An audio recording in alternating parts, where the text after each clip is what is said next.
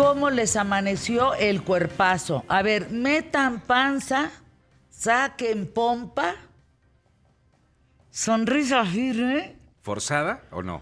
Pues que se note sonrisa. Naturalón. Lave diente, ojos bien alertas, mano firme, de buenas. Buen modo, ¿eh? Ah, porque los malos modos. Porque hay gente que pasa a uno y les dice buenos días y, y no contestan. Me pasó ahorita con tres personas. Volteé y les dije, bueno, ¿amanecieron o no amanecieron? Ay, disculpe, licenciada. Pues, abusado. Pero además, No, pero sí hay mucha gente. sí. Fernanda, cuando pasa con alguien que de repente se ve que tiene un mal humor o no sé, no está teniendo el mejor día, y que le dice, no estás de malas, ¿verdad? No, ¿estás de malas? No. Ah, pues parece. Imagínate. Mira, les cambia la cara No, inmediatamente. yo de malas, yo de malas me le voy encima. No, no queda claro. Pero fíjense, así, y luego camínale de frente, mira al horizonte y pide un objetivo y ve hacia un lugar en donde tú trabajes arduamente por ti y los tuyos. Y entonces tu día va a ser diferente. Tú ¿o empiezas no? la semana Sí, con claro. qué objetivo. Yo todos los días pido tres deseos. Uno. Que la muerte respete las generaciones, que mis hijos y yo lleguemos con bien, que no estemos a tiempo con el mal. Que no estemos a tiempo con el mal. Fíjense la importancia de esa frase. Porque vivimos en un país en donde es peligroso divertirte, de eso vamos a hablar hoy. Entonces, que no estemos a tiempo con el mal. Y luego, pues si Emilio me debe dinero, pues que Emilio me pague el dinero. Que- que no se haga Que no se haga rosca. Y luego que me vaya muy bien en el ensayo hoy, por ejemplo, en el Auditorio Nacional. Y cuando termine el día, me doy cuenta que por lo menos diario un deseo se me cumplió. Qué bonito. Es que bueno. Muy bonito. Lo que me tienes que enseñar es cómo cobrar, porque yo no. ¿Tú yo- sa- no es- sabes yo, cobrar? no, yo presto dinero y nunca cobro. O sea, no, no me No, es impresionante que pena. en este país a la gente le da más pena cobrar que deber. A mí Imagínense y escuche lo que le estoy diciendo. Sí, sí, eh, Es- tienes razón. Es A mí se me cae la cara de vergüenza de ver. No, bueno, no puedo. No puedo. Digo, lo- la verdad es que hay veces que te sale barato. Es decir, cuando le prestas a alguien y no te paga, ya con eso te libraste de que te vuelva a pedir. Porque no te pagan. Entonces puedes decir, a lo mejor le presté 500 mil, 2 mil, 5 mil pesos, pero como no te los paga, No, ¿cómo pues dices, se- bueno, ya me ¿Sabes barato. qué es una desvergüenza? Hay un ministro que se llama Jorge Luis Olivares que nos pide un proyecto a un grupo de personas, pero un proyecto choncho y en serio. Y nos debe dinero. qué vergüenza. Y hoy es el día Que que, no no, se ha acercado, es un desvergonzado, Jorge Luis Olivares. No nos paga, no se acerca a decir, oigan, lo siento mucho, este, nada, o sea, no nos paga. Con un grupo de personas que también no tienen vergüenza porque nos llevaron, nos trajeron, todo con un tema de Teotihuacán, pero levanten un plano, pero hagan esto, pero desarrollen esta otra cosa, pero así nos trajeron, pero de veras en chinga varias veces, yendo y viniendo con el equipo de Genio Soy. Agustín, eh, Bobia, Alberto Cruz, yo, bueno, yo al burro por detrás, el arquitecto Garza y la arquitecta Gallardo, trabajando de sol a sol para ellos. Y nada. Es la hora, el último mensaje que le puse, no contestas, qué vergüenza, yo no estoy jugando, me debes dinero. Yo sí sé cobrar. Sí, ¿Qué porque- haces en esas ocasiones? No, pues escribirle hasta que entienda que no estás jugando, que tu trabajo vale ¿Y si crees que entienda? O sea, si Pues crees más que, le vale. que le pase una epifanía, porque bueno, no sé cuántos mensajes ya llevas, pero supongo que ya para el sexto mensaje. Pero así le debe a su secretaria, y así le debe a su gente, y así le debe a todo el mundo. No, a mí, O sea- hablando ahorita de un ministro, de, de, de un- Jorge Luis se- o sea, un- Olivares Novales, págame. Punto. una persona- ¿Y tú, a, a quién te debe? No, no, pues a mí X, no importa, da, da lo de menos, pero, pero sí hay mucha gente así que decías. Yo tenía un amigo carpintero que le trabajaba a muchas tiendas departamentales, o le trabaja a muchas tiendas departamentales, y le trabajó durante mucho tiempo a la administración de Vicente Fox. Y No le le quedaron a ver como 6 millones de pesos. Órale. No, no, no, no. Mira, Jorge Luis, si tú me pagas, entonces voy a decir que eres un hombre de palabra. Pero mientras no tienes vergüenza. Así Qué está. poca importancia tiene la palabra hoy en día, ¿no? Yo creo que la palabra de todos nosotros es una palabra, es lo único de honor que tenemos. Lo único. Lo único de verdadero honor que tenemos es la palabra. Pero no se, no, no, no, se- no tiene valor ya la palabra. O sea, es, es muy Se ha desafortunado, perdido pero es eso. o sea, no- Para no- mí no muchísimo, ¿eh? O sea, Hay muy pocas personas que todavía le dan valor a esto de decir, bueno, te doy mi palabra. Tú me das tu palabra y, Y ahí te encargo dando- que sí, ahí te encargo que no la cumplas. No, si no, mejor no, no. abras la boca. ¿Estamos Sí. de acuerdo? Bueno, vamos a arrancar el programa, que tenemos un programón hablando de antros, hablando de la vida nocturna, hablando de las inversiones, hablando de lo peligroso que resulta ser, de los retos que enfrentan los empresarios que apuestan por un antro en México. En fin, es largo y tendido. ¿Empezamos? Me encanta este tema Va. y justamente porque lo vivo yo y a mi edad. Entonces, qué, qué padre que podamos darle un approach así. Bien, vamos hoy por el mejor programa, solo hoy, quién sabe ayer, quién sabe mañana. Empezamos, pie derecho, quédate conmigo.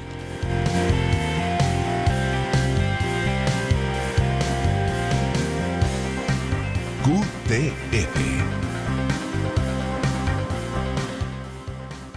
¿Qué tal? ¿Cómo estás? Espero que te encuentres muy bien. Gracias por acompañarme. Te doy la bienvenida. Mi nombre es Fernanda Familiar y hoy en QTF quiero platicarte cuáles son los antros más picudos hoy por hoy en el mundo. A ver, entre en la inmensa oferta de locales nocturnos, parece contradictorio que su éxito reside en los pocos clientes que tienen acceso. A ver, me explico. Cuando se trata de influencers, estrellas de cine o cantantes internacionales, basta con uno o dos nombres para impulsar uno de estos lugares. Nueva York, por ejemplo, es la, dicen que es la ciudad que nunca duerme. Yo cada vez veo que duerme más pronto, pero bueno, entre sus calles se localiza uno de los antros más famosos de Estados Unidos que se llama Avenue. Kim Kardashian, David Beckman, Rihanna, Madonna, eh, Vanessa Hudgens, son algunas de las celebridades que suelen asistir en busca de la exclusividad, del lujo y mucha diversión. En Milán, por ejemplo, se encuentran el Armani Privé, considerado como el segundo sitio más exclusivo del mundo, ideal para bailar toda la noche con un así alrededor de una decoración minimalista. Alemania tiene el Adagio. Alemania es famosísimo, es el tercer antro más famoso del planeta, con un diseño moderno, futurista. Ahí va George Clooney y va Rihanna sí o sí.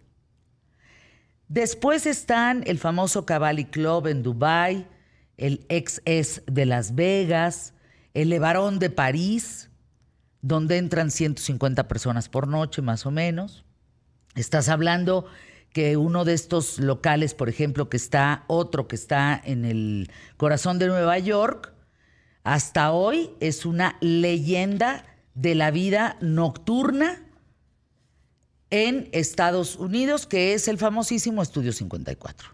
El delirio de los excesos, con sus invitados VIP, los kilos de droga que se consumían cada noche, las escenas de sexo en los palcos. No, no, no, no, bueno, hasta hoy han desfilado verdaderamente casi todas las personalidades o celebridades en el Estudio 54.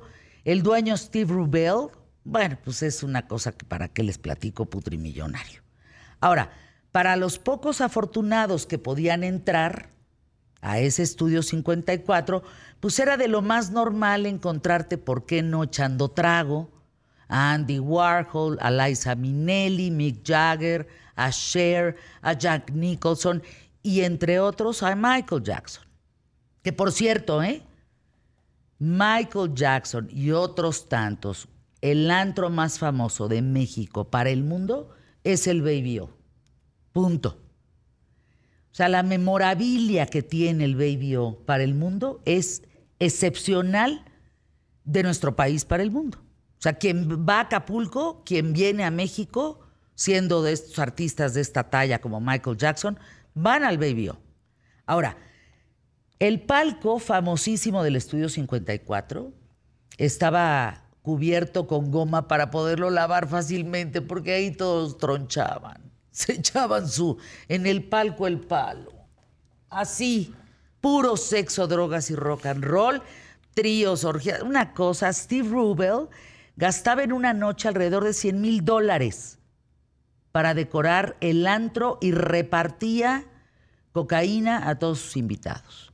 Anécdotas aterradoras. Por ejemplo, un chavo se quedó atorado en un respiradero intentando entrar y descubrieron semanas después por el olor de su cadáver. Bueno, la fiesta de cumpleaños de Elizabeth Taylor en 1978 fue legendaria. Halston, ¿se acuerdan del diseñador? Le regaló un pastel con su imagen tamaño nacional, este, natural, nacional. Hmm.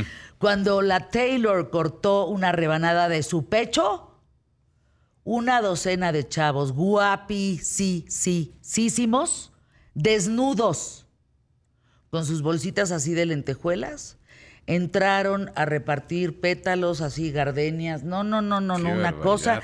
Sally Lipman, leyenda del estudio 54, queda viuda a los 77 años, descubre este lugar y va todas las noches a bailar y a consumir cocaína hasta perderse, hasta perderse. La fiesta de Halloween era un gasto, solo la de Halloween, de 50 mil dólares por una única noche. La magia, los excesos del estudio 54 terminaron la noche en que el FBI encontró 600 mil dólares en una bolsa de basura, además de metacualona, una pastilla que te pone hasta tu verdadera mandarina, kilos de cocaína, y eso fue en 1980 y ahí se acabó. Se acabó el estudio 54. Hoy vamos a hablar de antros, hoy vamos a hablar de mucho más. Tenemos a Fito Páez con Gonzalo Oliveros, Santiago Bissell de Tres en Tres y mucho más. Y mucho más que compartir. Quédense con nosotros hasta la una de la tarde porque se la van a pasar muy padre. ¿A dónde van que los quieran más? No, esténse ahí, quédense. Empezamos, pie derecho.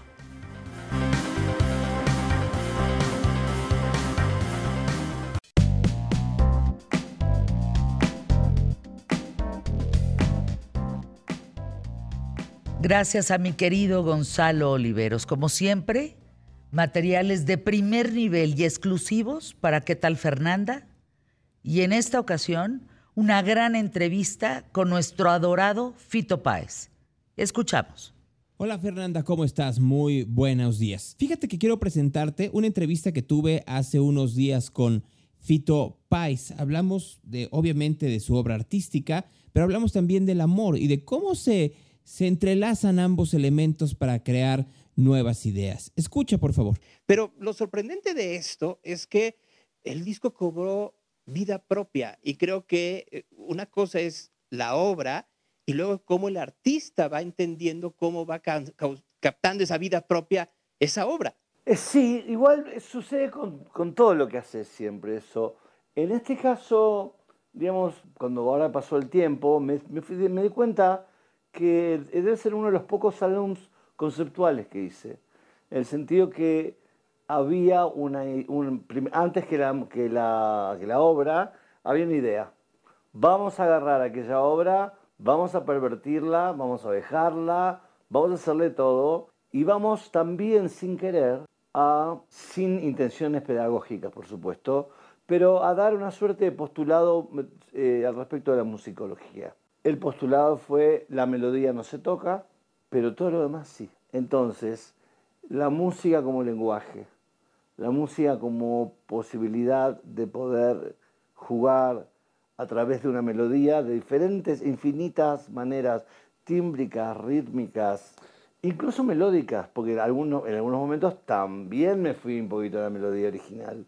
Y surge esta obra como un juego. Yo también un poco ya agotado, había compuesto ya tres álbums eh, en plena pandemia y estaba muy, eh, muy pasado, ya no quería volver a hacer cosas, músicas nuevas estaba un poco, un poco ya saciado, te diría. Pero cuando surgió la posibilidad de grabar el álbum, dije, qué, qué linda oportunidad para jugar y para desacralizarlo también. Porque se supone que es el álbum más vendido del rock argentino y tuvo una influencia en la vida de muchas personas a través de tantos países y tanto tiempo. Y también de alguna forma la demostración de que no hay nada sacro, no son las tablas de Moisés bajando del Sinaí. La música es para jugar, no para tenerle respeto, no para pensar que hay alguien que nos está observando desde un oráculo sagrado y nos está diciendo que las cosas son de esta manera y no pueden ser de otra. Hubo un caso hace unos años de un escritor argentino cuyo nombre no recuerdo en ese momento, que hizo un libro que se llamó El Aleph engordado, que era una... Él intervino el Aleph de Borges. Su mujer, en ese momento, María Kodama, lo lleva a juicio, el, el escritor pierde el juicio, pero había allí una, una sensación que nos quedó a muchos de policíaca al respecto de cómo se debe o no leer la obra de un artista. Y este, este escritor que fue muy audaz y hizo un libro extraordinario, ¿eh? y la ley no se lo permitió, la familia no se lo permitió, porque hay cosas que no se pueden hacer. En este caso, a quien quiera hacerlo, le allano, el le allano la, la tarea y el camino, y sí, se puede hacer cualquier cosa. Eh, vinimos aquí a divertirnos, a poner las cosas en un lugar de, lúdico. Entonces, eh, tampoco quiero comparar el Aleph con el amor después del amor, pero no importa, porque como decía Rubinstein muy bien, eh, en la música no hay mejores. En la música todos somos diferentes. En el arte somos, todos somos diferentes. Voy a retomar dos cosas de lo que estás diciendo. Una es la parte de la musicología. Pensaba en aquel libro de Oliver Sacks, en donde eh, eh, pues eh, comienza a escudriñar los efectos neurológicos, sociológicos, pero mentales fundamentalmente de la música y la forma en la cual hay canciones que de pronto se convierten en lo que se hace el earworm, ¿no? En donde no puedes dejar de pensar en ella una y otra vez y que al final de cuentas se une con la parte que dices tú de desacralizar. A ver, claro, puede llegar alguien y puede hacer enojar a la familia de Borges porque habla del Aleph, ¿no? Como en su momento también cuando hicieron como matar a un ruiseñor, la segunda parte, la segunda parte de, lo que el viento se llevó con Scarlett, ¿no? Y pienso también en Truman Capote, enojado con la adaptación que hicieron de Breakfast at Tiffany's para, el cine la diferencia entre estos y lo que estás haciendo es que tú eres el que te estás dando el, permiso de desacralizar y jugar con ello, lo cual lo vuelve un desafío para el mismo, para, para el mismo escucha que dice, a ver, esto no es lo que yo tenía siempre en el oído, pero sí es porque es lo que me está proponiendo Fito.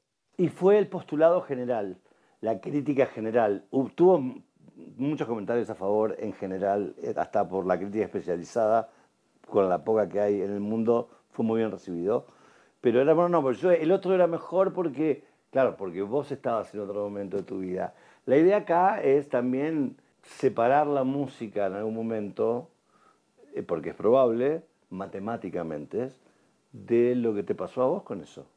Eso tiene un camino, tiene el camino de tu educación sentimental y tiene el camino propio de su vida propia. Y por otro lado, volviendo a todos estos temas que nombraste apasionantes, eh, el de Capote, bueno, el del Aleph, no me acuerdo qué otro más me nombraste, creo que me recordó una frase que Charlie García dijo hace no, mucho tiempo, que dijo, la música no es de nadie.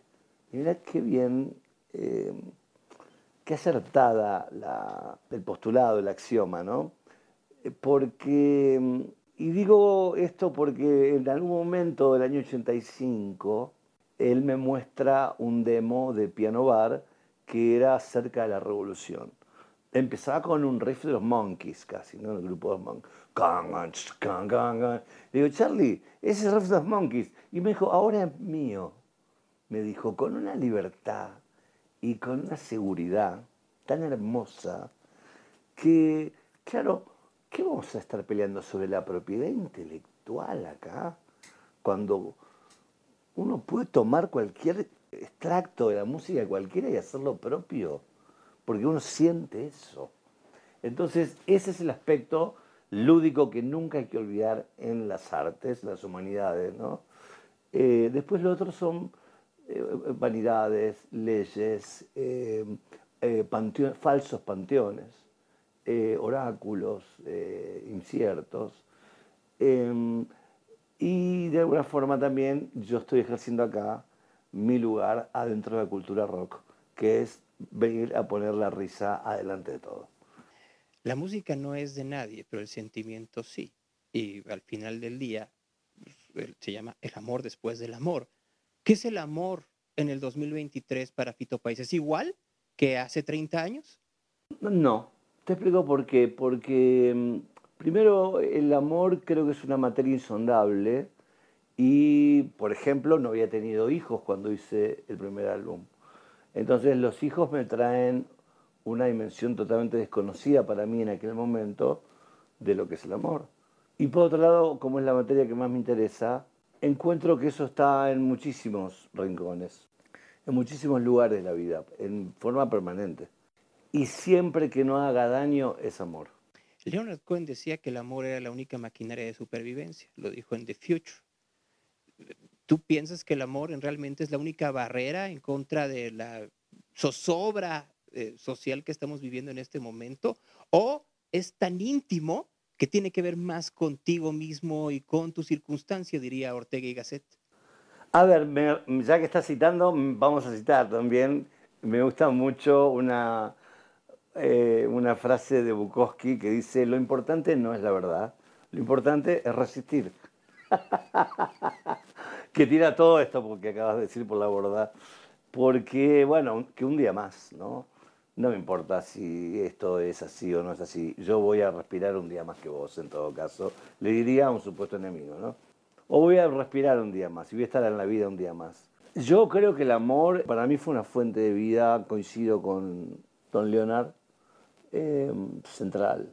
Digamos, fui eh, abonado con amor. Si me lo permites, mañana me gustaría presentarte una segunda parte de esta entrevista con Fito Pais, que es una maravilla en la manera en que va desarrollando su discurso.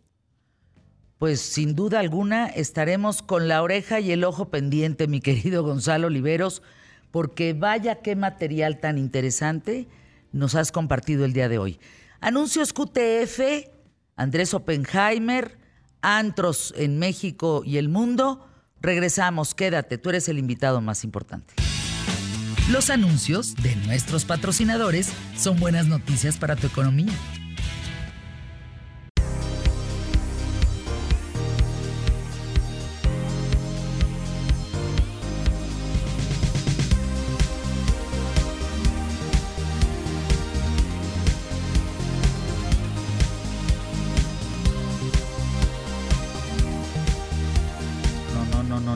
Querido Andrés Oppenheimer, el mejor periodista allá de los United States of America y zonas conurbadas, eh, argentino. ¿Qué le pasa a tus conacionales, mano? ¿Qué, barbaridad este showcito de masa y ley. Bueno, ¿tú qué opinas? ¿Qué sientes? Hola, Fernanda, gusto en saludarte. Bueno, eh, esto fue la primera vuelta, no fue la final. La final va a ser fines de noviembre la segunda vuelta, pero fue una enorme sorpresa, Fernanda, porque nadie pensaba que el candidato oficial eh, ganara esta elección. Ninguno de los grandes encuestadores previno esto.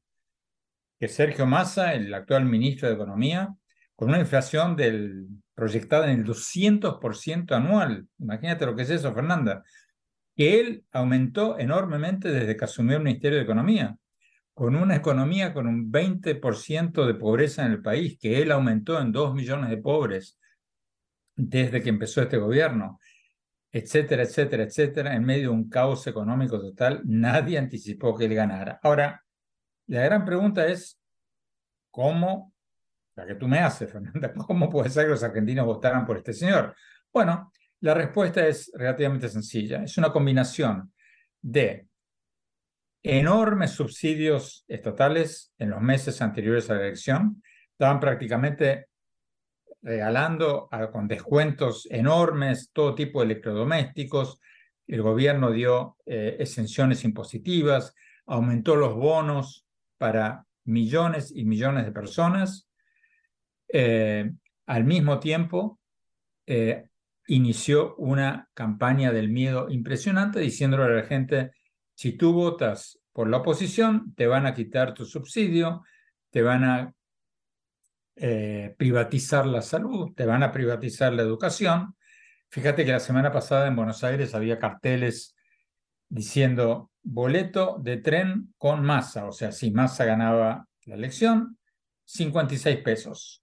Boleto de tren con Milei, si Milei ganaba la elección, 1.100 pesos.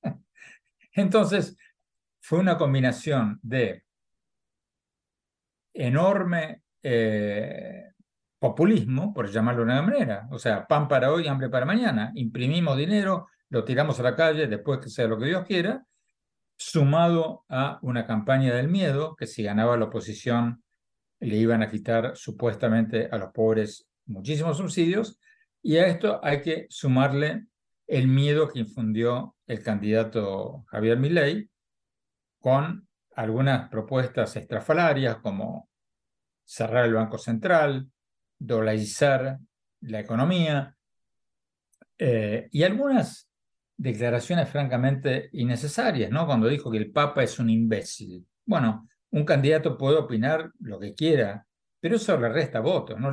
¿Cuántos argentinos, cuántos votos le sumó decir que el Papa era un imbécil? Probablemente ninguno, y le restó bastante. Entonces, yo te diría, Fernanda, que es una combinación de estos tres factores. Ahora, si tú me preguntas si Massa va a ganar en noviembre, yo no estoy tan seguro.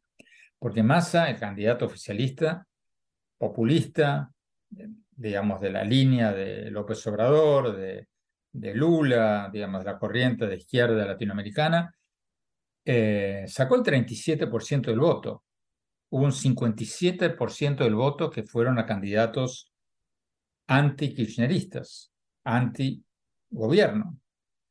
Ahora Massa, el candidato oficialista, ahora se está corriendo al centro, tratando de captar esos votos moderados, se está presentando como moderado y puede que le salga bien, pero yo te diría, Fernanda, que eh, no está nada claro, va a ser una elección muy cerrada y mi ley todavía puede ganar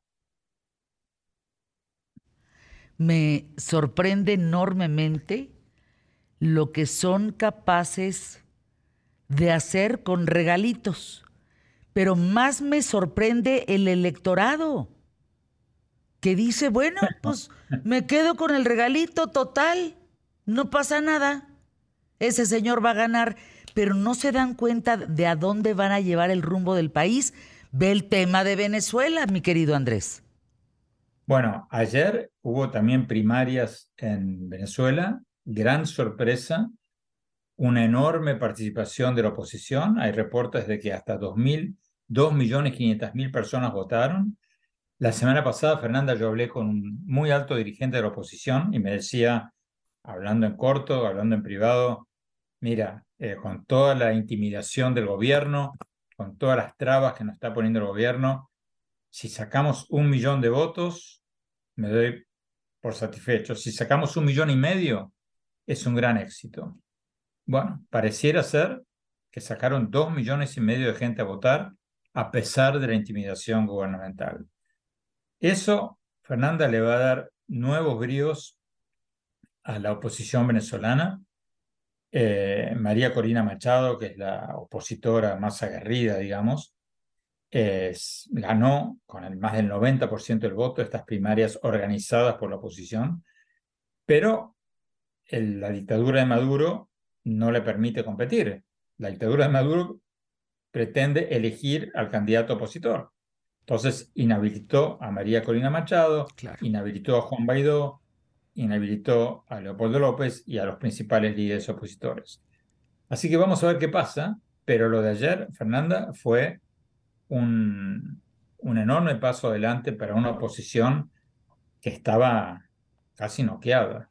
Y, fíjate, Andrés, eh, me, me, permite esta situación reflexionar que el inútil que llegue, porque pues es que son inútiles, o sea, compran votos, y cuando llegan al poder te das cuenta que no saben eh, manejar el poder, que no saben, utilizan el poder. Ve la fotografía de Maduro en México. Es indignante, eso no es México. Ese es su pequeño foro de Sao Paulo y alégale. Pero fíjate, este que va a llegar como, como el mero, mero petatero de tu país, Andrés, va a enfrentar una deuda de 44 mil millones de dólares. Estás hablando que esta deuda es contraída con el Fondo Monetario Internacional, hay que recordarlo, en el 2018. ¿Cómo le van a hacer? vamos a ver, vamos a ver si llega. Porque viene a segunda vuelta, vamos a ver si llega. Yo no estoy tan seguro, puede ser, puede ser que gane, pero va a ser una elección muy, pero muy cerrada. Y si gana Massa, si gana el candidato oficialista, entonces, como tú insinuaste al empezar esta conversación, Fernanda, Argentina no sería un caso político, sería un caso psiquiátrico. Porque votar por un ministro de Economía que llevó la inflación a, un récord mundial prácticamente, creo que hay un país que, le gana a Argentina. No, no, bueno, a un estado crítico, Andrés, a un estado verdaderamente crítico. Andrés, una pregunta en un par de minutos que nos queda. Porque esto me parece preocupante, lo que estoy viendo con las izquierdas en el mundo. tenemos una alarma de incendio acá. Tenemos alarma de incendio.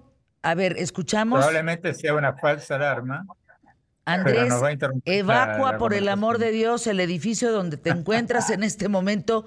Me está informando Andrés Oppenheimer que tiene alarma. Ya, pasó, creo. ¿Ya pasó? Yo creo que ya pasó. Probablemente sea una falsa alarma, una prueba, pero sigamos porque creo que ya pasó. No, no, no creas, asegúrate. O sea, espérate. No, no, sí, por ahora, no, no, por ahora. Bueno, la pregunta en vía de que sea una falsa alarma de incendio en donde tú vives, se acaban los países con tanto inútil, con tanta corrupción, con tanta gente de izquierda que está llevando de veras al fracaso absoluto a las economías. ¿Se acaban los países, Andrés? No, ningún país se acaba. Mira Venezuela récord mundial de, todo, todo lo malo, y ahí está. La gente se va, se fueron 8 millones de venezolanos, eh, una gran parte de, la clase media del país. Mira Cuba, hace 60 años donde está. Los países no sacaba, sacaba la prosperidad de los países, sacaba la vida democrática de los países. Pero los países no, no sacaban. Y lo que pasó hoy en Venezuela me da esperanzas de que estas situaciones son reversibles y que los países recuperan la democracia y la prosperidad. Porque, Fernanda, o sea, no hay que ser un cientista político. Tú mira donde, mira cómo vive la gente de Cuba. Si, si el régimen de Cuba, si la dictadura cubana fuera tan buena, ¿por qué no se animan a hacer elecciones? Si la dictadura cubana fuera tan buena, o la venezolana, o la nicaragüense, ¿Por qué no se animan a hacer elecciones libres? ¿A qué le tienen miedo? Y si fueran tan populares, ¿por qué se va la gente? ¿Por qué se van millones de personas de Venezuela? O sea, es sentido común, no hay que ser un economista de gran vuelo para darse cuenta. Andrés, te agradezco. Próximo lunes contigo aquí en ¿Qué tal Fernanda? Andrés Oppenheimer, quien por cierto en 15 segundos me paro, señor periodista. Qué gran trabajo hizo usted en su libro Cómo salir del pozo, que es el más vendido en Amazon. Si tú no lo has leído, chinchine, porque de verdad no, no se imaginan el trabajo que hizo este hombre en el mundo para entender por qué empiezan a surgir los ministerios de la felicidad y del bienestar. Gran tema, ¿eh? Felicidades Andrés, anuncios QTF, regresamos, quédate aquí en ¿Qué tal Fernanda?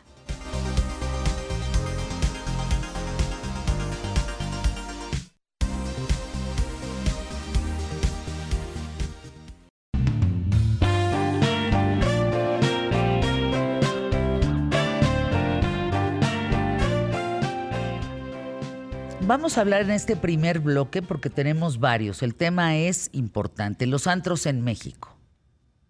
Casi nadie en medios de comunicación, muy pocos medios, tocan este tema. Lo que sí tocan son los resultados de la corrupción en esos antros, de la inseguridad, de la pedida de piso, de los resultados de las muertes, del, en fin, desaparecidos que suceden cuando uno sale del antro. Eso sí se reporta pero lo que no se reporta es la tripa del antro en México. Vamos entendiendo que en México existen 31 mil, vamos a decirles, antros.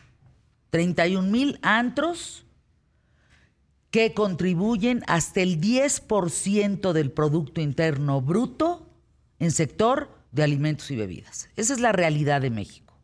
Ahora, el tema es que estos pueden perder hasta el 50% de sus ganancias por las actividades delictivas de grupos en México.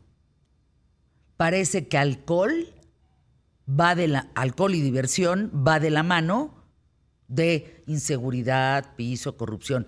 Pero yo quisiera platicar hoy con Eduardo Césarman y Alan Césarman, empresarios, antreros de toda la vida, de qué es lo que está pasando en nuestro país y de qué manera, cómo sí podemos lograr que la diversión, que los antros sean seguros y que podamos disfrutar de estos. Pero ahorita la, la radiografía de la realidad, ¿cuál es, Eduardo César? Mira, el chiste aquí es cuidar a tu clientela. Entonces, si tu mentalidad es cuido a mi clientela, encuentras la manera en que los antros sean seguros. Entonces, primero tenemos que cuidar a la clientela, pero cuidar a la clientela no es adentro del lugar, sino también afuera del lugar. Pero ¿cómo la cuidas afuera, Lalo? Ahí necesitamos apoyo de las autoridades. Si realmente las autoridades tienen que apoyar, porque afuera no, no podemos hacer mucho. Pero, por ejemplo, en nuestro caso, tenemos hasta sitio de taxi certificado. Le damos primeros auxilios, a, eh, cursos de primeros auxilios a los taxistas, a todo el personal. Es decir, tenemos todo un protocolo de, de seguridad para la clientela. En caso de el Baby O en Acapulco. El Baby O en Acapulco. Y el caso de... Luca en, en el hipódromo. Luca en el hipódromo. O sea, estos dos sí tienen y otros tantos. Y otros tantos. Hay médico de planta. Entonces pasa algo, pues tienes un médico. Es decir, sí se pueden hacer cosas buenas. La cosa es de que habría que regular todas estas cosas que tal vez nosotros hacemos bien, tal vez nos faltan algunas, para que todo el mundo lo haga, a todos los antros lo hagan. Entonces empiezas ya a tener una mentalidad de que lo principal es cuidar a tu cliente. No es emborracharlo, no es este, que acabe muerto en, en, la banqueta de enfrente porque lo quisieron asaltar o que se fue en un taxi pirata. Es decir, hay que ser consciente de que vivimos de la, de la clientela. ¿Cuáles dirías, Alan Césarman, que son los peligros de un antro? Este, ¿Cuáles son los focos rojos, Alan? Yo creo que definitivamente debería de, cuidarse la gente cuando sale, nunca salir solo, este, nunca asumir que cuando acabas el antro, cuando sales del antro, este, todo, todo va a estar bien. Este, yo creo que ahorita, especialmente con lo que ha pasado recientemente, los taxistas son, son un gran problema y ahí es donde nosotros como empresarios necesitamos la ayuda de, de las autoridades porque claramente las, las leyes están, están bien hechas para, para, los, para los antros, pero el problema es que este, la ley no los lleva a cabo. Sí, no, cumple. O sea, por ejemplo, los antros se tendrían que cerrar a las 3 de la mañana. Pues hay antros que abren a las 3 de la mañana. Hay antros que abren a las 3 de la mañana y ese, el gran tema es que no habría tema que los antros abran a las 3 de la mañana si todos siguieran la ley como debería de ser y cuidaran a los clientes como debería de ser. Pero como ninguno de los dos lados este, hace mucho esfuerzo. Muchos lugares, hay muchos lugares que sí, hay, hay otros lugares que no.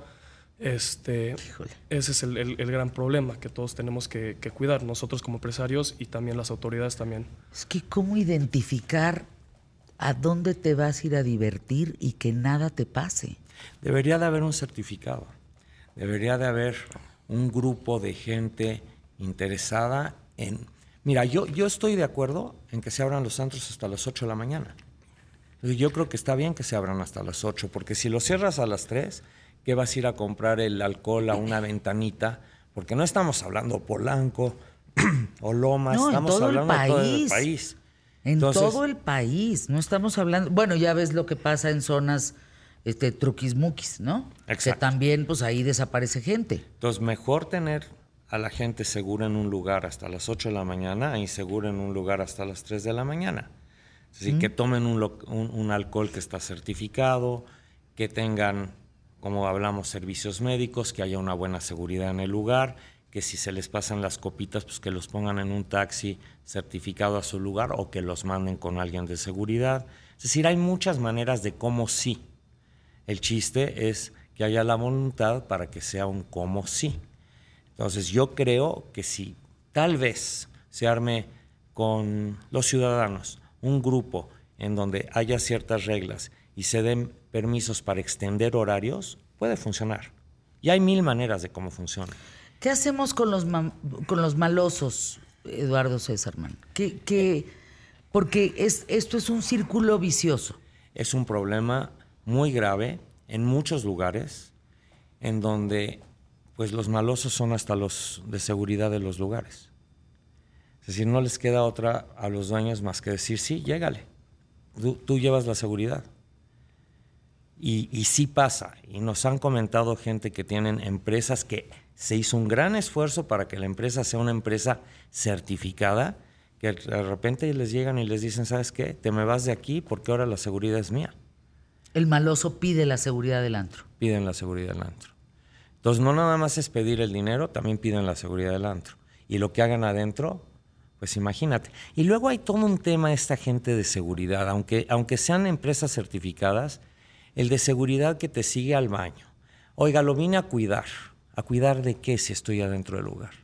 O el que lo lleva a la cadena. Oiga, lo acompaña a la cadena.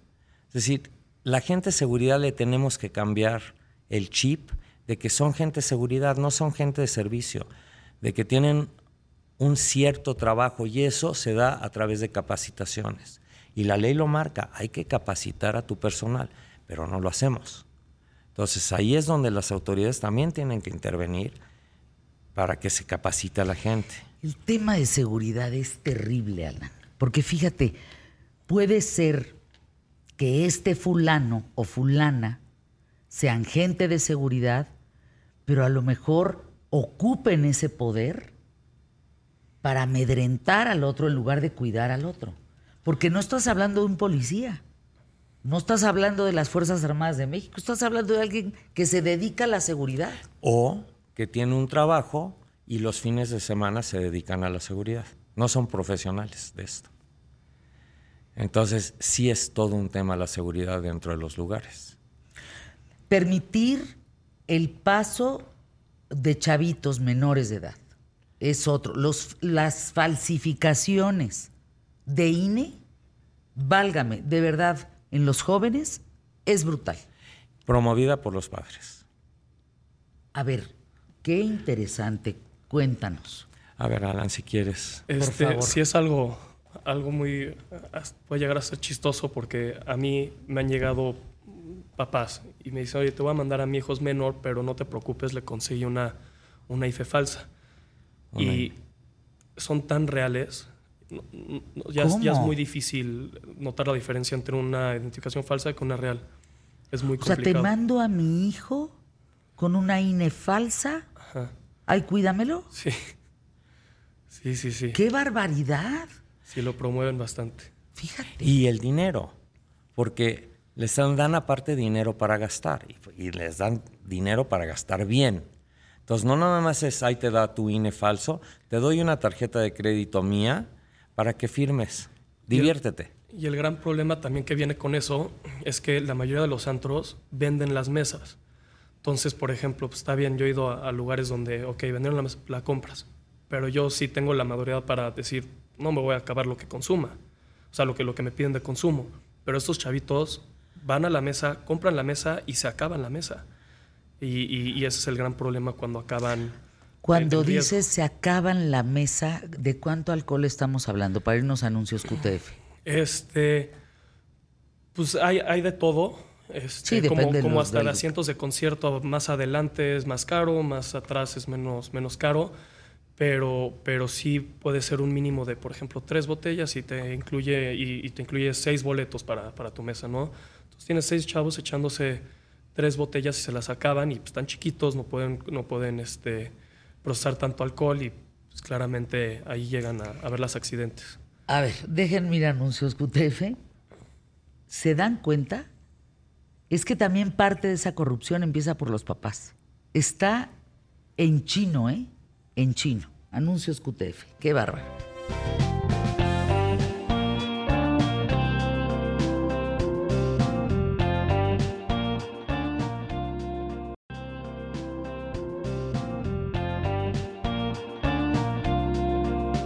Por cierto, hablando de antros, ay, les mando un abrazo a Morris, a Sosa, a Tony. Bar 27, estábamos en un viaje por Europa, este que, que compartí con ustedes en redes, en mi Instagram. No estamos por tomar ahí como un barquito y en un poste en Grecia está una calcomanía de Bar 27. Dije, qué barbaridad. Esto es una gran mercadotecnia. Denme calcomanías para yo irlas a pegar a donde pueda yo irlas a pegar. Creo que hay empresarios, Eduardo Césarman, Alan Césarman, eh, como lo veo con ellos, con Sosa, con Morris, con Tony, con eh, muchos empresarios que conozco en el ámbito de eh, los antros, que hacen las cosas bien. Mira. Que el problema es que donde salga una nota, esa nota te puede hacer pedazos. Ese es uno. Pero mira, por ejemplo, lo platicábamos hace un momento. Llegan y te clausuran un lugar porque no tienes extinguidores. ¿Cómo le pones extinguidores clausurado el lugar? Mejor dales oportunidad que en 24 horas pongan extinguidores o les clausuras y no los perjudicas, porque no es nada más perjudicar al cliente o al dueño, estás perjudicando una serie de fuentes de trabajo impresionante. ¿Cuántos antros dices que hay en el país? 31 mil. Échale. Que a 40 personas, 50 trabajadores por antro. Es un chorro de gente. Es que tienes alimentos, tienes bebidas, meseros, el de la música. O sea, tienes. ¿Cuánta gente trabaja en torno a un antro? En Babyo trabajan 100 gentes, aproximadamente. ¿De cómo? Incluyendo ¿Para que opere? Incluyendo, Wow. incluyendo taxistas, incluyendo ballet parkings, incluyendo la gente que limpia. Sí, aproximadamente 100, 100, personas, para que el Baby O funcione una noche. Una noche. Sí. Hay lugares que funcionan con mucho menos, porque también hay una oficina. También es, es decir, no es un negocio de noche, es un negocio de 24 horas al día. La, lo que ha hecho al Baby O tan exitoso es que no puede ser. Sa- ¿Saben cuánto, cuánto tiempo lleva? 30 y 47. 47 este año. 47 años, perfecto. Hemos pasado por ahí siete generaciones, ocho. Mira, yo creo que lo principal es que cuidamos a la gente que va. Entonces, en esta época, en esta parte de la vida del BBO, es los papás se sienten muy cómodos que sus hijos vayan al BBO, porque saben que se les cuida. Entonces, es- yo creo Porque que se ese- nos cuidó a nosotros también. bueno, Pues digo, todos, sí. pero pero antes éramos más inconscientes que ahora, ¿no? Ahorita hay otra conciencia y, y sabemos de otros problemas. Ah, Yo creo que aquí lo muy importante es tener la información que uno pueda tener de cuál es el problema para poder solucionar un problema. Si no tienes la información, pues no puedes solucionar un problema. Por ejemplo, Pues mira, la información desde, desde cómo se opera, cómo se opera una puerta, la información de la seguridad, la información del control de, de alcohol, por ejemplo. Hay mucho alcohol este, falsificado, muchísimo. Entonces, ¿cómo le haces para que no sea alcohol adulterado, le llaman, ¿no? ¿Cómo le haces? Entonces, tienes que tener sistemas. Hay miles, hay miles de sistemas para hacerlo. Pero hay, hay que hacerlo bien. algún Eso día eh, mi hijo, que no era mayor de edad, me dijo, te voy a demostrar, entrando a esa tienda, cómo puedo comprar alcohol. Le dije, ay, de ninguna manera. O sea, claro que no lo vas a lograr. Lalo, Alan, ¿qué tal Santiago? Entró y consiguió la venta de una botella. Yo estaba verdaderamente con el ojo cuadrado de decir, ¿cómo es posible que si la regla indica no, les valga absolutamente cuatro cornetas y vendan alcohol Yo- a menores. Yo quiero comentar algo. Eh, están hablando como si esto no hubiera pasado en su generación. ¿Pasaba? ¿Ustedes entraban a antros siendo Híjole, no. menores de edad, compraban o tomaban alcohol de una No, manera tomábamos recreativa, se alcohol, podría decir? Que yo me acuerde, tomábamos alcohol menores de edad en casas. Cuando fuimos mayores de edad, nos íbamos a antros. Yo creo que sí pasaba, pero tenía que ser gente que te mandaran. Es decir, es que también el influyentismo... eh, eh, el- ¿Qué tal eso, Lalo? No, Es- miren, yo he visto unas cosas en torno al Baby O que digo, qué vergüenza la gente que aquí yo soy, tú, tú las traes y... a mí". ¿Qué haces con el influyentismo? Pues vas manejando las cosas por las buenas, esa es la realidad. Pero mira, es, toda una historia, ¿no? Cuando nosotros abrimos, los policías eran los terribles, ¿no? Es decir, eran los que molestaban, los que metían gente, los que se iban sin pagar, etcétera, ¿no? Luego viene la segunda etapa, que eran los hijos de los políticos, ¿no? Que se Sí, sentían. claro. Esa época fue Esa época en Dificilísima. con con Salinas, fue muy dura. pues más con con este pues sí con todos ellos con de la Madrid con No, no. con varios no, de ellos terrible. no sí que te llegaban Echeverría, ¿no? Todo- toda Eh, esa, sí. toda esa, todos esos sexenios estaban llenos de influyentismo. llenos de influyentismo y aparte de un influyentismo en donde la gente era grosera es decir porque puedes ser influyente y decir oye dame chance somos seis somos ocho pero respetas el lugar y respetas a la gente no ahí no había respeto de nada Hoy Esa te es la pasa realidad. manejando el Luca, Alan Césarman, te pasa el Luca que está en el hipódromo, te pasa que hay este influyentismo todavía. Sí, definitivamente. Ahorita ya es, ya es otro, otro este, e- estilo de gente. Este, no, no quiero hablar mal de nadie, pero por ejemplo los TikTokers. Este, es, es, es bastante interesante tratar con ellos. Este, sí, Es difícil, ¿no? influencers los influencers, ajá, porque quieren todo gratis. Te dicen, me tocó una vez que uno quería hacer, le regalaba una, una, una botella y, y me grababa un baile en el, en el antro de TikTok. y yo... sí. ¿Cómo que te grababa un Ajá, baile? pues ya los, los- Sí, los sí, que sí, sí. grababan bailes en TikTok. Entonces sí es de que eh, es interesante. Esta, esta Caray, nueva es, generación. es una nueva generación. Ustedes como nueva generación, José Manuel Álvarez y Santiago Bissell, ¿qué dirían de esto? O sea, ¿Quiere te- que le baile? ¿Quiere que le baile y me regale el pomo? Pues ¿cómo? Pues Yo- no yo- sé, o sea, yo, yo, yo siento que, que es, es- esa gente que menciona Alan es una gente que le ha llegado tan rápido la fama que no saben controlar y creen que todo es para ellos y el mundo es para ellos. Entonces llegan como a plantar un, yo estoy aquí porque yo estoy aquí, tú vas a tener éxito, tu lugar va a tener éxito, que se les sube muy cañón. Y sí lo tienen, sí tienen éxito. Eh, o Tres sea, meses. Si llega un influencer a, a- a tu restaurante, que es una delicia. Por cierto, estuve ahí hace dos semanas. No, no, no, no, no, esos elotitos, cállate. O sea, es una joya. Y además toda la remodelación que hicieron en el hipódromo, ahí este Luca, está un casino. Oigan, viene el mundial. Y ahí van a construir un hotel que ahí te encargo y ahí van a construir. ese- eso, eso va a ser un monumento a- al mundial en México. Va a ser un lugar, una sede muy importante de los partidos de México.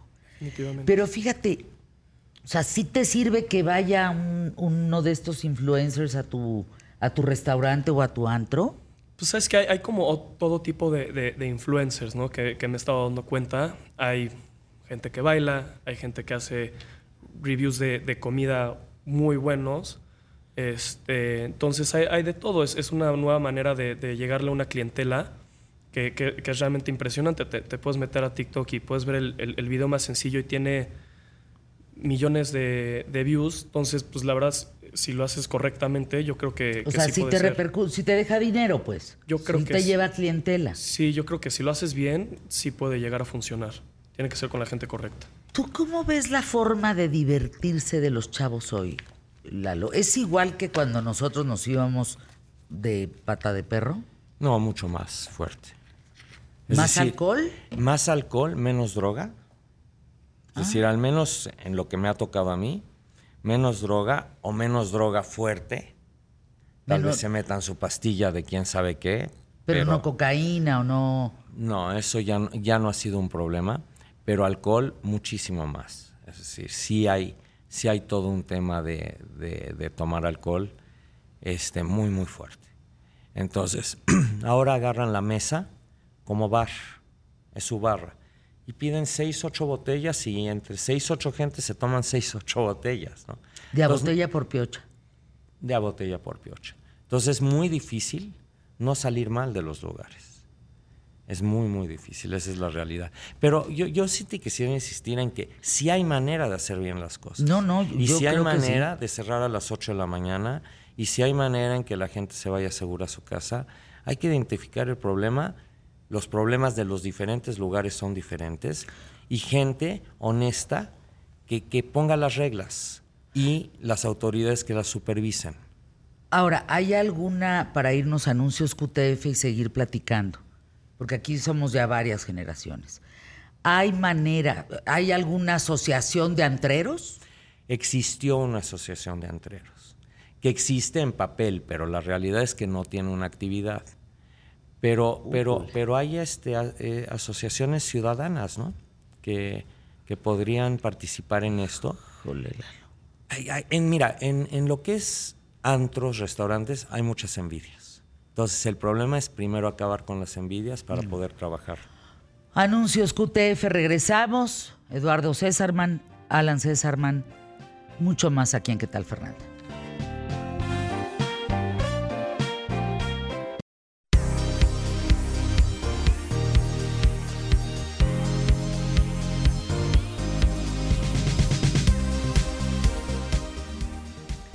Qué lujo de invitados, Fer. Incansable y siempre amable Mr. Césarman. Fíjate nada más. Dice Alan, ¿seré yo o serás tú? Seguramente. o tú, Lalo. Es como ver a un familiar querido. Uno de mis deseos más grandes en la vida fue poder entrar al Baby O, fíjate. Por acá dice, es que hay corrupción dentro de los antros y fuera de los antros. Pero yo estoy de acuerdo con Lalo, como él dice, hay cosas que se pueden hacer bien. El tema es dejar los egos atrás, ocuparte del cliente, que el cliente salga bien, que tú tengas una red de apoyo afuera por si sale muy borracho, en fin, Capacitación. capacitación. Importantísimo. Importantísimo.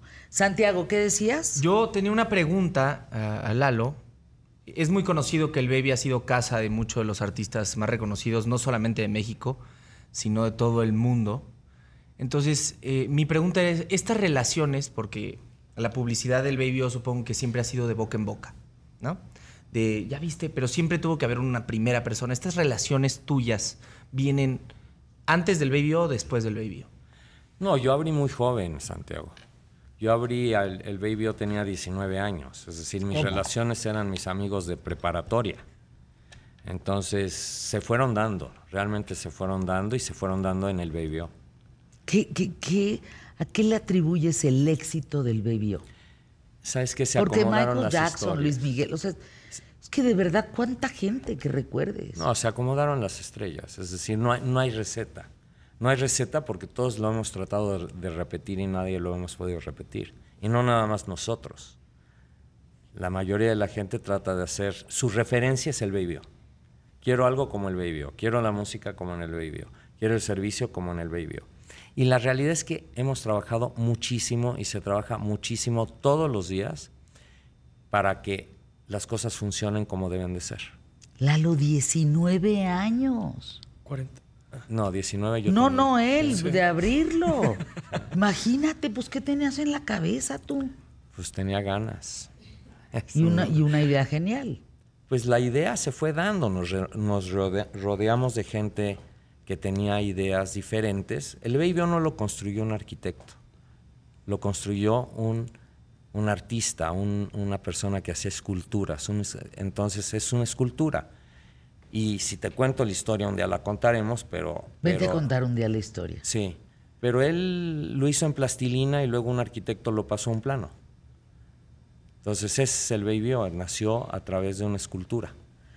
Oye, Lalo, recuperarte del terrible incendio que nos conmocionó a todos. Mira, esa fue la parte fácil. La parte difícil fue el querer hacerlo. Porque realmente te dejan sin ganas de, de volver a, hacer todo el esfuerzo, ¿no? Pero pues tengo a Alan, tengo a Alexandra, les gusta. Y a final de cuentas es, el lugar es de ellos y de mi socio y de sus hijos, ¿no? Entonces, realmente más se hizo por ellos que por nosotros. Y hoy ves a otras generaciones como ustedes, de 21, 22, disfrutando enormemente este lugar. Esta es una historia interesante, pero quiero que el público la conozca. ¿Cómo nace el nombre de Baby O? ¿Por qué Baby O? Ya lo sabes, pero es una canción de Dean Martin que se llama Baby O. Y este, teníamos ganas de hacer un nombre cortito y una fachada que entraras por la O. Entonces, porque la fachada es un letrero. Sí. Es decir, la mejor publicidad que tiene el Baby O es la fachada. Entonces encontramos esa canción y le pusimos Baby O, que es de Dean Martin. Eh, hoy se puede hacer las cosas bien. Hoy hay, por ejemplo, comunicación entre empresarios, antreros, con hoteleros, con, en fin, todo esto que mueve gente para protegerse ustedes frente a la inseguridad que estamos viviendo en México? Yo creo que sí se puede. Tiene que ser un movimiento civil, no, no, no puede estar el gobierno involucrado. Pero yo creo que sí se puede hacer. El chiste es encontrar la persona realmente que lo quiera hacer, que sí las hay. Y, y, y quitarnos un poquito esa percepción de que todos competimos con todos, ¿no? Todos somos complementos de todos. Porque si tú agarras y en la calle de Reforma se están peleando todos los restauranteros, pues no va a funcionar reforma. Tienes, tienes que hacerlo, concientizar a la gente de que hay para todos y de que todos podemos tener éxito si cuidamos los lugares. No se imaginan la cantidad de preguntas. Estoy impactada. Que nos expliquen de las goteras. Ven estas señoras, pues que fueron muy famosas por el caso de Íñigo. Este, sí. La verdad es algo que si, si, tu prioridad cuando abres un lugar es cuidar a la clientela, es algo, algo que no debería de pasar. Este, hay muy, poco, muy poca información sobre, sobre todo eso todavía, es algo relativamente nuevo. Este, gracias a Dios no, no pasa en, en, los lugares que tenemos nosotros. No, no, imagínate. No, no, no, no. O sea, una chava que te eche gotas. Pero deberíamos de tener información de la Secretaría de Salud de qué son las gotas. Es decir, ¿qué son? Tú dime qué son las gotas. No tengo ni la más remota no, pues, idea. Ni yo. No sé ni cómo se llaman. No, ¿Ustedes saben cómo se llaman? No, yo no había. Sí, no, no. Las gotas. Digo, te, tienes toda la razón. Tendríamos que tener más información. Cuidado con los chocongos, cuidado con las gotas, cuidado con el alcohol y así adulterado. Los ponen, y, y así, los vienen, ponen, y así vienen, y así. Por ejemplo, los shots. ¿Shots de mujeres, por ejemplo? Sí, hay este por ¿Qué ejemplo, es eso eh, de shots de mujeres? Hay unas, hay unas cosas que, que, creo que se empezó en Estados Unidos y ahorita estamos replicándolo en, en, México. Ya hay muchos lugares que los hacen. Este, son unos shots secretos que nada más salen en, en los baños de mujeres. Este, por ejemplo, si una mujer, hay como tres categorías o cuatro categorías, ponle que sea este, amarillo, rojo y, y, y, código negro, ¿no? Entonces, Ajá. este uno es de que vas a la barra y dices, oye, quiero este shot. Y dice, y el, el shot, este, el bartender está este, a cargo de, de, que cuida a la mujer, no diga, este shot significa que ah, este, me siento insegura, este, me siguió un hombre al baño o, o cualquier cosa, ¿no? Ah. Y después hay otro tipo de shot que dice, necesito que me saquen de aquí, necesito que me cuiden, necesito que me lleven a mi casa, esto ya es una emergencia, por o favor. sea, quiero un shot Hay verde claves. y eso significa, sácame del antro, me están acosando. Ajá, o sea, hay, hay varios diferentes tipos de ¡Qué nombre. bien! Sí. Entonces cada quien pone su- su- su- sus shots especiales en los baños de mujeres y nada más es una información especial para, para la mujer, para cuidarla. ¿Cómo podemos tener esa información? Este, ¿Quién nos da esa información? ¿La chava del baño? Pues sí, normalmente está la, la chava del baño, hasta, hasta puede estar enmarcado, pegado al espejo, este, cualquier tipo de cosas, es muy, depende mucho de, de- del antro, de los dueños como lo quieran Oigan, manejar. qué buena idea, Lalo. Sí. Yo, yo sí tenía una pregunta con esto, a cualquiera de los dos, con esto de de las drogas en los antros. ¿Ustedes creen que la, las cosas que hemos implementado como para prevenirlo, el esmalte de uñas de las mujeres que lo meten en el alcohol y les cambia el color, o las tapitas, algo así, es suficiente para prevenirlo o creen que puede haber más? Yo creo que siempre puede haber más, este, definitivamente, pero si tomas todas las precauciones, se, se reduce drásticamente la probabilidad de que, de que pase algo, algo severo. O sea, ¿qué hay para identificar? Un barniz de uñas que tú metes en el, en el alcohol y si cambia de color es que está adulterado. El tema de los shots de las mujeres me parece magnífica idea. Es una forma de pedir auxilio sin que tu acosador Sepa. sepa. ¿Qué otras medidas han implementado, Santiago? No, yo tengo una duda, eh, porque estamos hablando de, de todas estas situaciones que, que han sido eh, manejadas por temas de, de seguridad. ¿Tienen alguna historia salvavidas en, en el Baby? ¿Qué, qué quieres decir con una ¿Qué historia quiero salvavidas? decir? Eh, que gracias a todas estas medidas que han implementado... ¿Han se- salvado a alguien? Han salvado a alguien. Yo creo que sí. Es decir, mira, la realidad es que en cuarenta y tantos años no hemos tenido un problema así que digas grave, grave, grave. No, ha habido. tendrán. Y ojalá no lo haya, ¿no? Sí, no. pero, pero volvemos a lo mismo, es porque la gente que trabaja trae la camiseta puesta, la gente que trabaja sabe lo que tiene que hacer, la gente que trabaja ahí está bien pagada, entonces no tiene que estar pidiendo propinas por todos lados, entonces va a trabajar, no va a, a pedir propinas. Entonces, sí hay muchas maneras. Yo vuelvo a repetir, el chiste es querer hacer las cosas. Si uno quiere hacer las cosas, se pueden lograr y se pueden hacer bien. Ah, el lugar puede durar 43 años o 46 años o, un año. Eso es otra cosa. Pero de que se puede hacer bien, se puede hacer bien. Fíjense, y- yo dejo esta reflexión.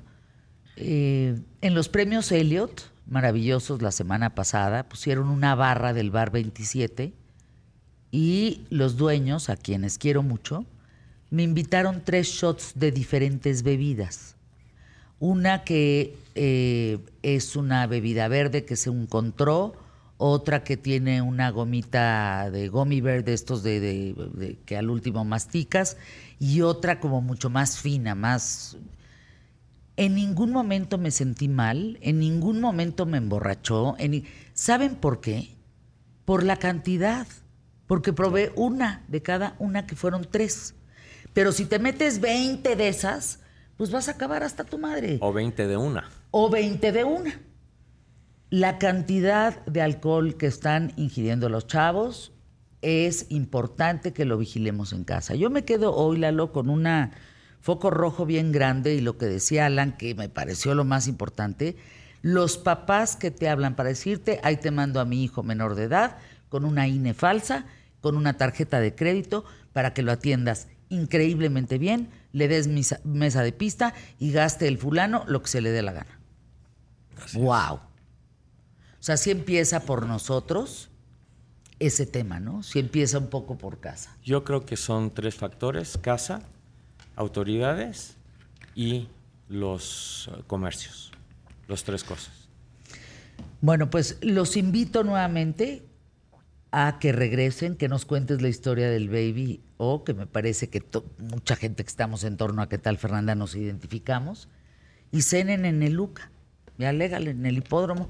Vamos a apostarle a los caballos. Yo eso no. Algún día, ¿qué tal Fernanda tuvo un caballo? ¿Se acuerdan? Cuando cumplimos, creo que 10 años o 18, no me acuerdo. Anuncios QTF.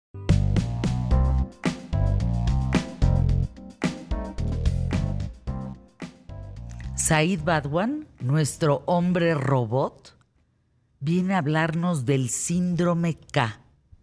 A ver, explícate. El síndrome K, mi familiar, es una de las enfermedades, en mi opinión, más interesantes de la historia. Fue una enfermedad que, imagínate el contexto, Segunda Guerra Mundial, estás en Roma, en, en el corazón de Roma, está todo este problema de la ocupación, están llegando los alemanes a, poner su nuevo orden, te cambian todo el panorama, justo estás en una de las situaciones más terribles de la historia, Segunda Guerra Mundial, y estando en esa situación, de repente empieza una enfermedad que las personas simplemente de repente empezaban a toser, así como, como si nada. Venían unos dolores de cabeza, náuseas, y de repente esas personas estaban teniendo problemas terribles neurodegenerativos y se estaban muriendo. Ah, caray. Pero rapidísimo, altamente contagioso. O sea, imagínate en ese contexto de la Segunda Guerra Mundial, todos con miedo, escondiéndose de los soldados, mataban gente todos los días. Y de paso así de la nada, así una enfermedad que le veías muy pocas cosas y de repente neurodegenerativa, las personas estaban muriendo. Imagínate ser un médico en esa época, que estabas atendiendo a las personas que estaban siendo víctimas de la guerra, de condiciones terribles, brutales, incrementadas por la falta de suministros, por la falta de recursos, una situación terrible en Europa, y de repente te empieza una enfermedad así. Los médicos que primero les tocó tratar esta enfermedad estaban en un hospital en Roma que se llama el Fate Bene Fratelli. Me acuerdo fácilmente del nombre porque pues es latín, ¿no? De haz el bien hermano, Fate Bene Fratelli. Y es un hospital que está en una isla, Ajá. en medio del, del río, del río Tíber. Así como, no sé si, si para los que han ido a París, yo me acuerdo mucho, ¿no? De así como está estas islas en medio del Sena, así que son muy chiquitas, en medio del río en la ciudad, así está este hospitalito, ¿no? Es un hospital muy importante porque justamente tiene médicos que fueron héroes. Estos médicos, eh, los médicos en general, eh, para recibirse, hacen algo que se llama el juramento hipocrático. No sé si has... Claro. Perfecto, ¿no? Para los que nos escuchan, el juramento hipocrático es que los médicos juran que van a dedicar su vida a salvar vidas sin importar el costo. O sea que si ellos se van a meter en algún problema, lo que tengan que hacer mientras el objetivo sea salvar una vida, lo van a hacer. Y estos médicos, o sea, imagínate en esta situación, ven a estas personas que empiezan a toser, que les empieza a doler la cabeza y que se empiezan a morir, que se ponen muy mal muy rápidamente, y aún así se dedican a cuidar a estas personas y a documentar esta enfermedad porque dicen es que esto se va a volver pandemia global, así que la guerra pasa prácticamente a segundo plano, o sea, la, la humanidad se va a morir de este síndrome. Le llaman K porque le encuentran parecido en, en, en, alemán a Koch, que es este síndrome de la tuberculosis, pero también se veía la degeneración de las personas como si tuvieran cáncer, que también en alemán se escribía con K. Y entonces no tienen nombre para esta nueva enfermedad, le ponen síndrome K. Las personas lo que hacen con estas personas en síndrome, con, con síndrome K es que las ponen en, un, en una habitación de aislamiento. ¿Te acordarás cuando, cuando estaba el COVID-19 que, fuimos a los hospitales de Sedena? Ay, ¿no? no, no, ¿qué, qué tal? No, no, no, nunca voy a olvidar eso, Said.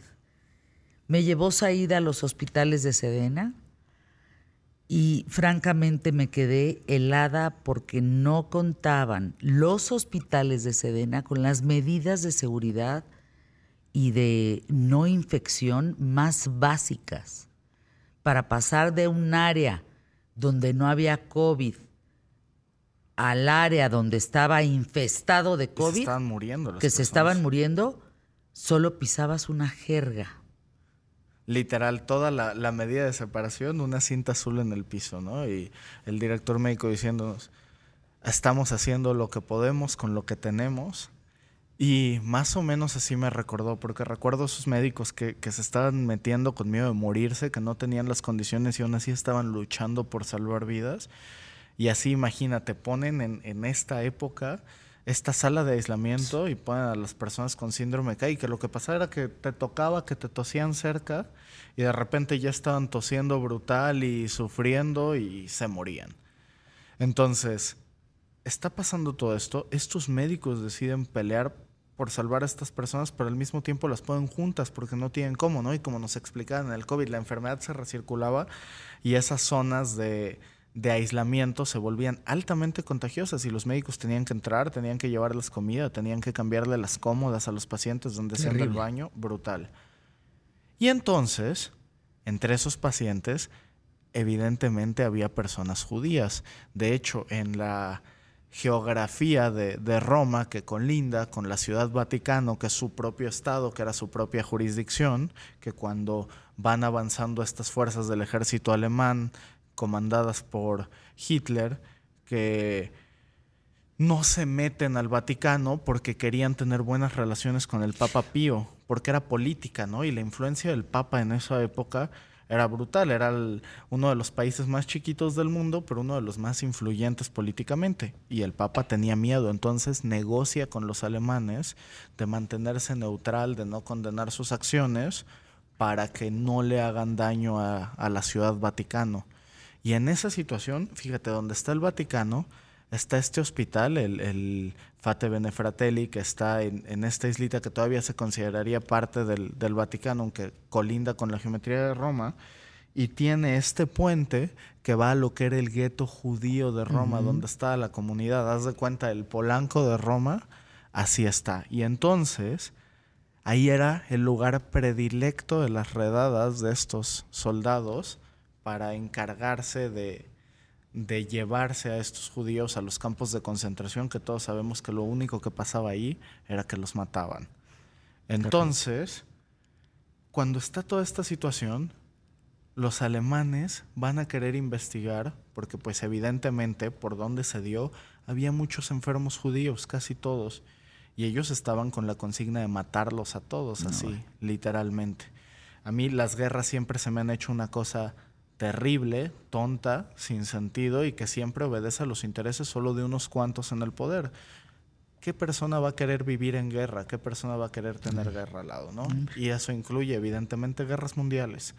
Entonces lo que ocurre es que van y se asustan terriblemente. Dicen, bueno, serán judíos, pero ya se van a morir de todos modos. Entran y ven a la gente sufriendo, tosiendo, literal, les abren tantito la puerta porque le dicen a los médicos qué está pasando.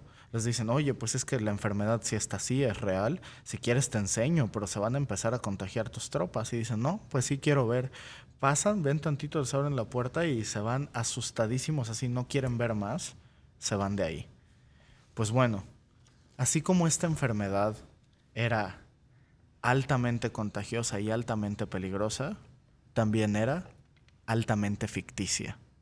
Nadie estaba enfermo de síndrome K. El síndrome K no existía.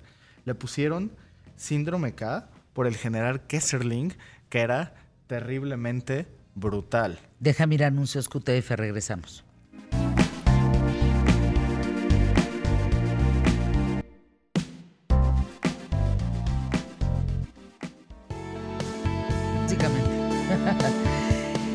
Concluimos, mi querido. Bueno, no podemos concluir, pero sí terminar en un par de minutos eh, aquí el tema del síndrome K, que me parece muy importante que lo hayamos puesto en la mesa. Te escuchamos, ahí, Badwan. Justo como te decía, esto es simplemente una consecuencia del juramento hipocrático de estos doctores que literal se estaban arriesgando, doctores. el jefe era un italiano que no tenían nada que ver con la comunidad judía, pero este apoyo que dan todos los italianos a la comunidad judía y todavía con apoyo del Vaticano, porque era un hospital católico, entonces entre en, este puente ¿no? que hay entre la gran sinagoga que está en Roma y la ciudad Vaticano, que literal están separadas así con un puente, y se da ese apoyo a pesar de que el Papa Pío no se pronuncia. Y finalmente, un poco se cree que los descubren, porque lo que ocurre es que hacen algo que se llama la redada del oro. Los soldados alemanes le dicen a los judíos, ok, miren, nos vamos a hacer de la vista gorda si nos dan 50 kilos de oro. Se junta toda la comunidad, les juntan poco más que esos 50 kilos de oro. Pero eso era una trampa, era para que fueran a entregar el oro y querían decir, yo soy el que te está dando el oro para que me cuides, me protejas, y ahí les quitan el oro a los soldados personalmente y se los llevan a los campos. Entonces ahí los agarran y les dicen que se habían estado coordinando con un radio que está en el hospital y van y agarran a uno de los doctores y lo torturan, lo están golpeando como tenía, como era del Vaticano y no se querían meter, lo golpean con sacos llenos de arena para no dejarle moretones y lo están torturando por horas y horas y él niega todo, dice que la enfermedad es real, hasta los amenaza de que les va a dar y logra mantener la charada y con esto la cifra, mi familiar, es que el 80% de los judíos de la comunidad de judíos de Roma sobrevive a esta situación por el apoyo, por cómo los cuidan y por cómo los alojan en este hospital y los van sacando como fallecidos y les daban nuevas identidades. Y así es como se salvan. Y para despedirme, aprovechando que está Santiago, algo que está buenísimo para 3 de 3 es que hay una película en Netflix, que es una película pero dura solo 13 minutos, que se llama Y perdona nuestras ofensas, donde se trata de cómo antes de todo este tema de perseguir a los judíos, la primera idea que tuvieron en este régimen alemán fue atacar a las personas con discapacidad y a los padres de estas personas por haberlos tenido. Desarrollan algo que se llama el plan Act- Action 13, que es lo que inspira después en Star Wars el- el- esta Orden 66 de matar a todos los Jedi. Van y matan a todos y ahí desarrollan la tecnología que después se usa en los campos de exterminio. Se, se las recomiendo mucho, condena esto. Me la voy a echar. ¿Cómo se llama? Se llama Y perdona nuestras ofensas, película de 13 minutos. Yo me la eché anoche porque hoy iba a hablar de esto para ponerme Wow. en el mood. Y hay un documental sobre el síndrome CAC, si lo quieren ver, los veo, en, se, los, se los mando en, en mis historias. Estoy como arroba el hombre robot en Instagram. Ahorita Uy. se los subo el link al documental. A ti te lo mando por WhatsApp. Gracias, mi querido Said Badwan, por estar con nosotros aquí en los micrófonos de ¿Qué tal, Fernanda? Un beso grande, nos vemos pronto. Emilio, ¿cómo va el programa? Estoy impactada. Impactados del, te- programa del- del tema. fenomenal. Felicidades por poner en la mesa tan importante tema en compañía de invitados que le saben, que tienen experiencia con gente realmente influyente, poderosa a nivel nacional e internacional. Felicidades. Me quedé verdaderamente impresionada con el tema de hoy. Ojalá podamos hacer un tema, Fer, sobre el vocabulario de los jóvenes porque se están perdiendo algunas palabras. Pues yo creo que más bien se están supliendo por puros, este, cosas medio extrañas que no tienen mucho significado. Por acá, ¿qué, qué más te dicen? Sí, también, Está- eh, este, qué buen programa. No hay, hay cosas que no conocíamos, dice Rosario Martínez. Hay cosas que no sabíamos de cómo operan los antros. Eh, este Santiago, este, por favor, recomienda algo para la, bueno, esto es que recomiendes algo de tres en tres en tono más, este, más heavy, dice. Eh, Jacobo Martínez, Jacobo Martínez diciendo también el tema de los antros, saludos, gracias. No, no, qué bien. Pues sí, es que sí fue, sí fue todo un tema. Y también mencionando, en este caso también aquí, este, Brenda Ordóñez, mencionando el tema de las goteras, que es todo un tema que deberíamos abordar más. Puro tema, tema, tema, Tema, tema, tema. Las goteras, esas mujeres que te ponen gotas. Todo esto es porque salió viral un video de una mujer que dice yo le pongo gotas a los clientes. Esto después de la terrible muerte de Íñigo.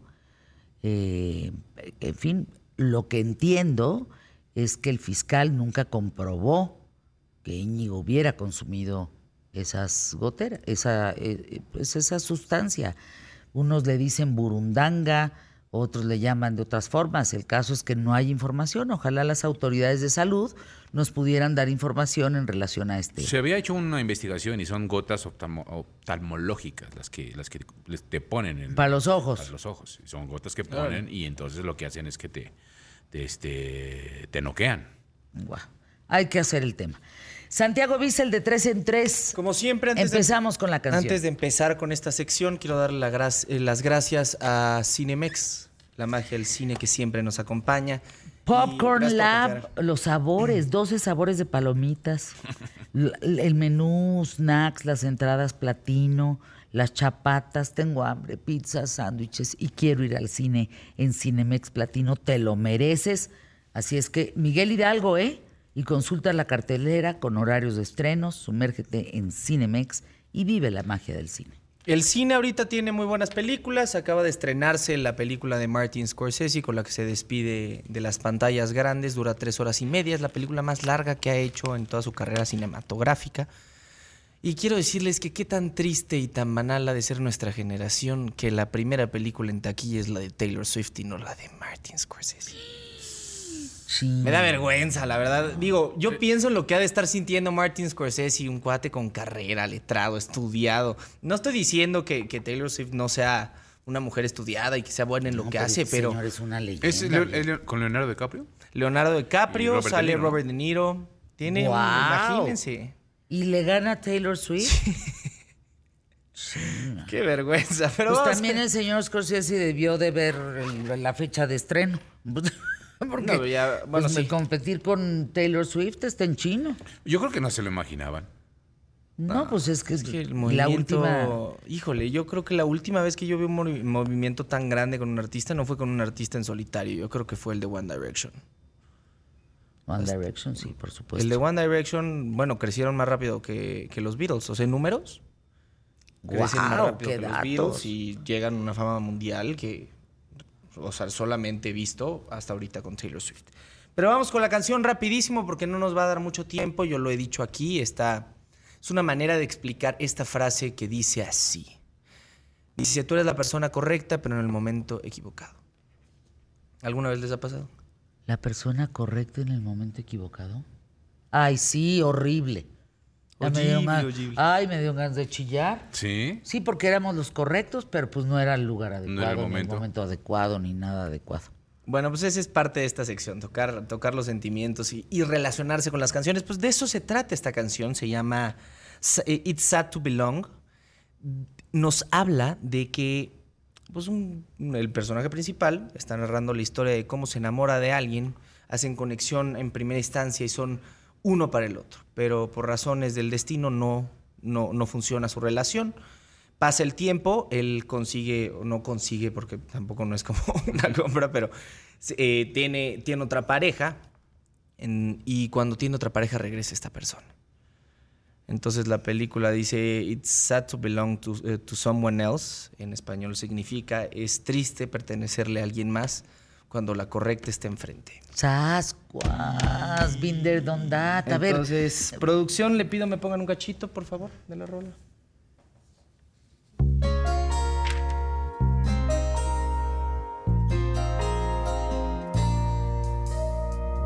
Met you on a springtime day. You were minding your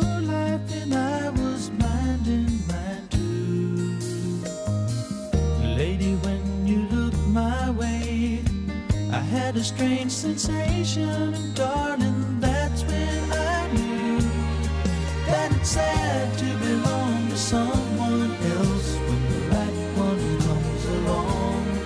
Yes, it's sad to belong to someone else. ¿Cómo me gusta este género de música? Se llama soft rock. Me fascina. Este en específico es de los 70s, es de England Dan y John Ford Coley. Ya los habían recomendado, pero esta canción es una fortuna, es bellísima, a mí me fascina. Y va a ser agregada de tres en tres. Esta playlist que está en Spotify que pueden ir a seguir. ¿Les parece si vamos con la película? Sí. Hoy les traje, estamos, les digo, de gala, la cartelera hoy en cines está muy buena. Tienes mucho que ir a ver al cine, desde Martin Scorsese, Taylor Swift y El Exorcista, Creyentes. Bueno, ¿qué les puedo decir de esta cadena? ¿Así ¿Cuántos, se años, llama? ¿cuántos, años, ¿Cuántos años tiene ya la No, la- no, yo me acuerdo de cuando La vi del Exorcista, Exorcista. no, hombre. No, no, que se le volteaba la 72, cabeza y 74, vomitaba. ¿no? Cállate, es horrible. Bueno, quiero decirles que para cargar con semejante historial y con gran nombre como El Exorcista está, si no, si no me equivoco, yo creo que podría llegar a ser la cadena, o no cadena, pero sino uno de los títulos más importantes de todo el género de miedo y de terror a lo largo de todos los años y la historia del cine, ¿no? Entonces, vale mucho la pena ir a verla, la verdad, no, es una película palomera, no es una película que van a decir, ay, hijo, me asusté. Pero si son fans de, de- de todas estas películas, no se la pierdan. El elenco está bastante bien. Los efectos especiales me sorprendieron. Bastante. ¿Sí te dio ñañara? No, pero, o sea, bueno, digo, creo que ya tenemos la. la- o sea, ya vemos cosas tan feas que. ¿Sí? Y eso es bien triste. O sea, ya tienes A mí, callo. me da, a mí me da miedo lo que es real. Eso no me da miedo. ¿No? O sea, veo a un cuate matando a alguien y si digo, órale, Ah, no, no, no, espérate. órale. Sí, no, no, no, no, queda claro. Pero veo a una torcida de cuello, pues, digo, eso no pasa. Hasta mañana en punto de la hora. Paco Sea, Sea como sea. Aquí en imagen. quédense con él. Mi nombre es Fernanda Familiar. Rápidamente, que Dios te bendiga mañana. Gracias. Mañana entro por Zoom a la entrada del programa, porque tengo que entrar a maquillaje, peinado y demás, y es uno de los días más importantes de mi carrera. Así lo digo, así lo siento y así será. Gracias. Anuncios y Paco Sea.